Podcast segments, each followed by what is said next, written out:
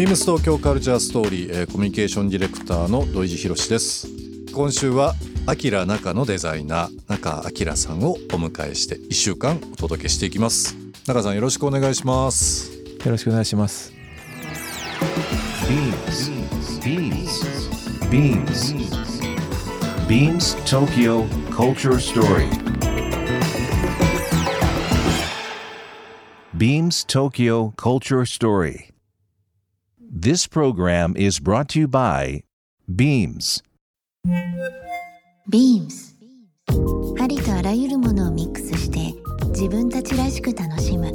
それぞれの時代を生きる若者たちが形作る東京のカルチャー。Beams. 東京カルチャーストーリ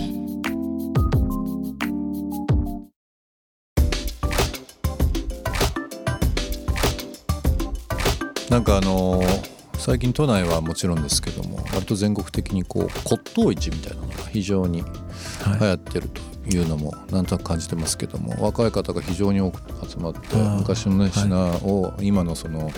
インテリアの中に差し差し込みはいするというかね、はい。はい。あのちょっとだけテンションコントラスト変えるために、うん。なんか昔のなんかそういう骨董品を置くう方なんか非常に増えててこの間もあのたまたま横にいたお客さんと喋りましたけども僕もね見に行ったりとかしてると、はい。やっぱりこう明治時代のはいボロ、まあは、お着物とかその日常着のものですね、はもう手直しして手直しして、今でも残ってるものをはい。ちょっとこうまあ壁にねはい。ちょっとなんていうんだろうタペストリー的な部分で、はいえー探してるんですっていう人がいてあなるほどねって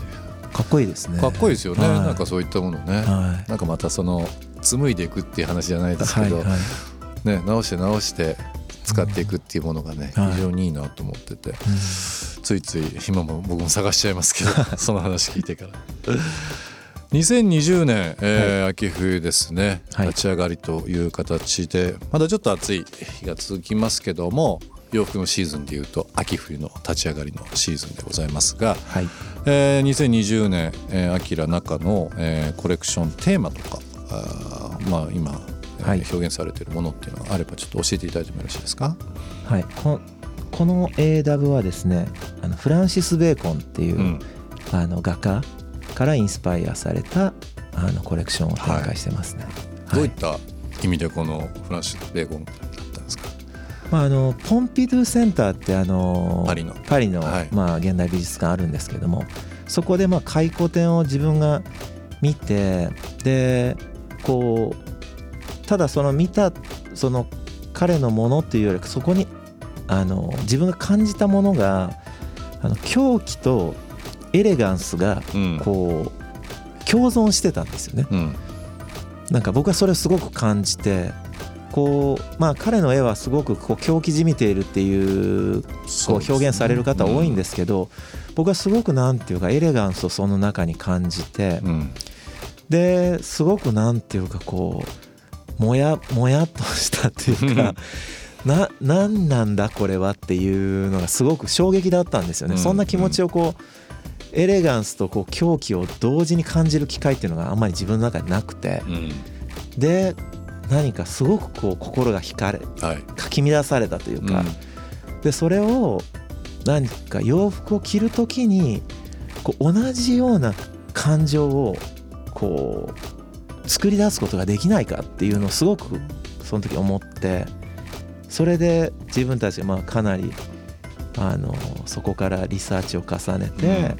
そういうまあ狂気とエレガンスをこう共存させることができるようなコレクションをまあ作れないかっていうので作りましたけども。なんかこう、はい。洋服ってまあある程度そのそれぞれのあの役割というか、はい。まあ、秋冬だったらジャケットがあったりコートがあったりシャツはいニットとかっていう、スカートだとかいろいろあると思いますけども、はい。そのフランシス・ベーコンをこのアイテムにこう落としていくっていうそのつ伝わり方伝え方ははい。どういうふうな過程で中さんはそうですね。作っていくんですか、もうとにかく徹底的にまあこれアントワープで学んだこともそうなんですけど、うん。もうリサーチをとにかく徹底してするんですよねチーム全員で、うん。もうそのそ書籍もただその絵画にまつわるものじゃなくて彼のそのバイオグラフィーであったりとかうん。生い立ちのものであったりとかあとまあその動画とかまだ彼の場合動画とか残ってるんですよ。彼の生きてた時のインタビューだったりとか。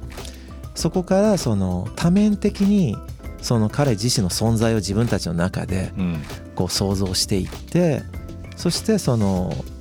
なるべくそのなんていうんですか波長をはい。そこにからそれないように、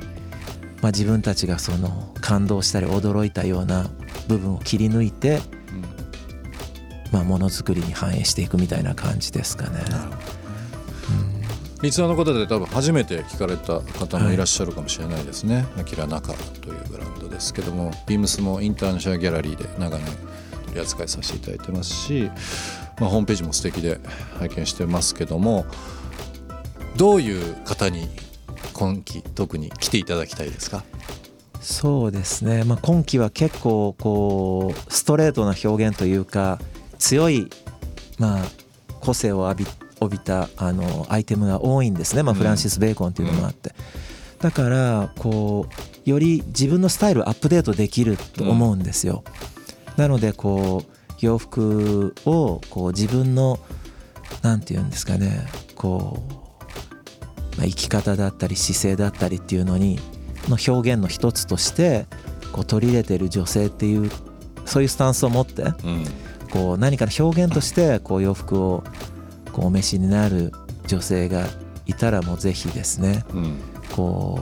うまずあの買う買わないの時にうん、まず羽織ってみてもらいたいんですよ。そう羽織った時にどういう風な感情になるのかとか、どういう風なその自分がそこにいるのかっていうのをこうぜひ体感してもらいたいなっていうのはありますね。ビームスのスタッフバイヤーあとまあ僕の友人知人もそうですけども周りの人間がこの「アキラ中」を着る時にみんな着たら分かりますと。それ通したら非常に分かるんですというのはみんな口にしてますけど今中さんからお話ありましたがやっぱりこう本当にあの画面上で見るとかね店頭でかかってるのを、まあ、こう手先だけで触るっていうよりはやっぱりやっぱりこう着たり羽織ったり履いたりとかっていうことをすると本当に洋服ってなんか多少の重みとかこの動きとかうん。鏡に映った自分とかいろんな角度であこれいいなってあの瞬間が僕好きなんですよ。やっぱり実際着てみたいし履いてみたいしはい。っていうのはねあるのではい、色味とかもねそうですね。光の当たり具合とかもありますけども、うんなんか秋冬ってあの一番ワクワクします洋服そうですね。アイテムも多いですしね。うん四季で考えると、うんね、どうしても夏ってちょっと夜肌寒くなってきたりだとか、はなんとなくこう空模様とかも含めてですけどちょっと秋にブーツ履きたいなとかはい。コート着たいなっていうふうになんかはい一番好きなあ時と、ーはいはい、ね洋服楽しむ上ではね、そうですうんね。はい。ぜひねリスナーの方あの皆さんにもですねこの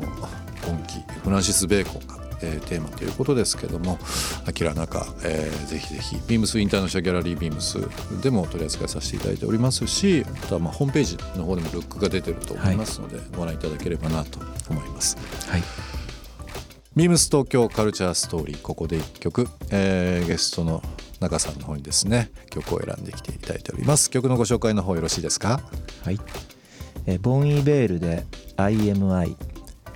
まあ、これはすごくリズム感が独特で僕がすごく日本とのなんか親和性もあるんじゃないかと感じてる曲です。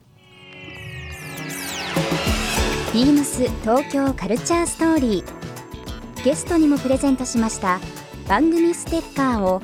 リスナー1名様にもプレゼント。ツイッターでインター FM897 のアカウントをフォロー。プレゼントツイートをリツイートするだけでご応募できます。また番組への感想は「ハッシュタグビームス897」「ハッシュタグビームス東京カルチャーストーリーをつけてつぶやいてください。もう一度お聞きになりたい方はラジコラジオクラウドでチェックできます。